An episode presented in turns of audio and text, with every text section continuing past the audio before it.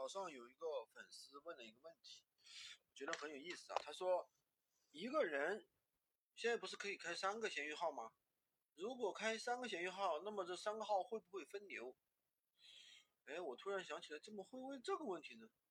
那么首先，它这里面有一个前提假定，就是闲鱼给每个人的曝光量是一定的，对吧？那然后呢，如果说你开多了，那就会分流。他的这个问题的前提假设是这样，但是实际上没有这个说法。闲鱼给每个人的曝光量、流量，它并不是固定的，对不对？它是取决于你的选品好不好，你的发产品好不好，对吧？你的这个运营好不好，取决于你怎么去做。所以说我们，而且我根据我们的这个实测经验下来，比如说我自己，对吧？三个闲鱼号是开满了的。这三个闲鱼号之间，他们是没有任何联系的。那如果说像有的人他开的更多，他办了那个营业执照，对不对？营业执照，那他他就可以开更更多，开那个八个，对吧？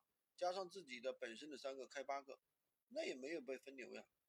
所以说有些东西的话，真的，我觉得很多人呢，他一都是都是，呃，因为他不熟悉、不了解这个平台的一个规律，然后的话自己想出来的一些事情。